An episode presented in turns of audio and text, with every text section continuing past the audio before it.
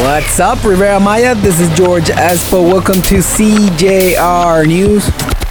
Excellent weather here at the Riviera Maya. Nice and sunny, clear skies. I want to send a special shout out to Pau Camacho. She's a fitness coach of swimming. You can find her on Instagram as Pau Camacho 98. Mandala Beach Club insists on privatizing the beaches of Cancun. They put up a dividing fence that hinders the free movement of bathers.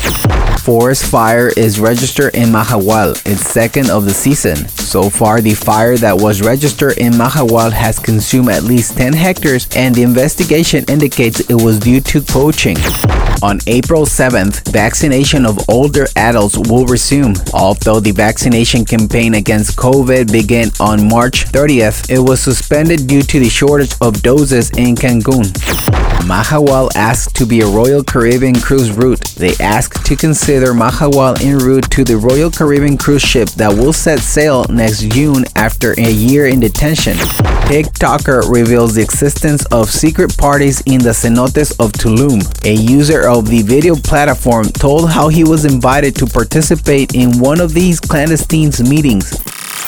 They report another accident at the Xenses attraction. A couple who visit the Xenses Park on their vacations were saved from a terrible accident inside an attraction. That's all the news for today. Thank you for listening, CJR News. This is George Espo. You can find me on Instagram as ESPO underscore MX. Don't forget to subscribe to our podcast, CJR News, on Google, Spotify, and Apple. Thank you and goodbye.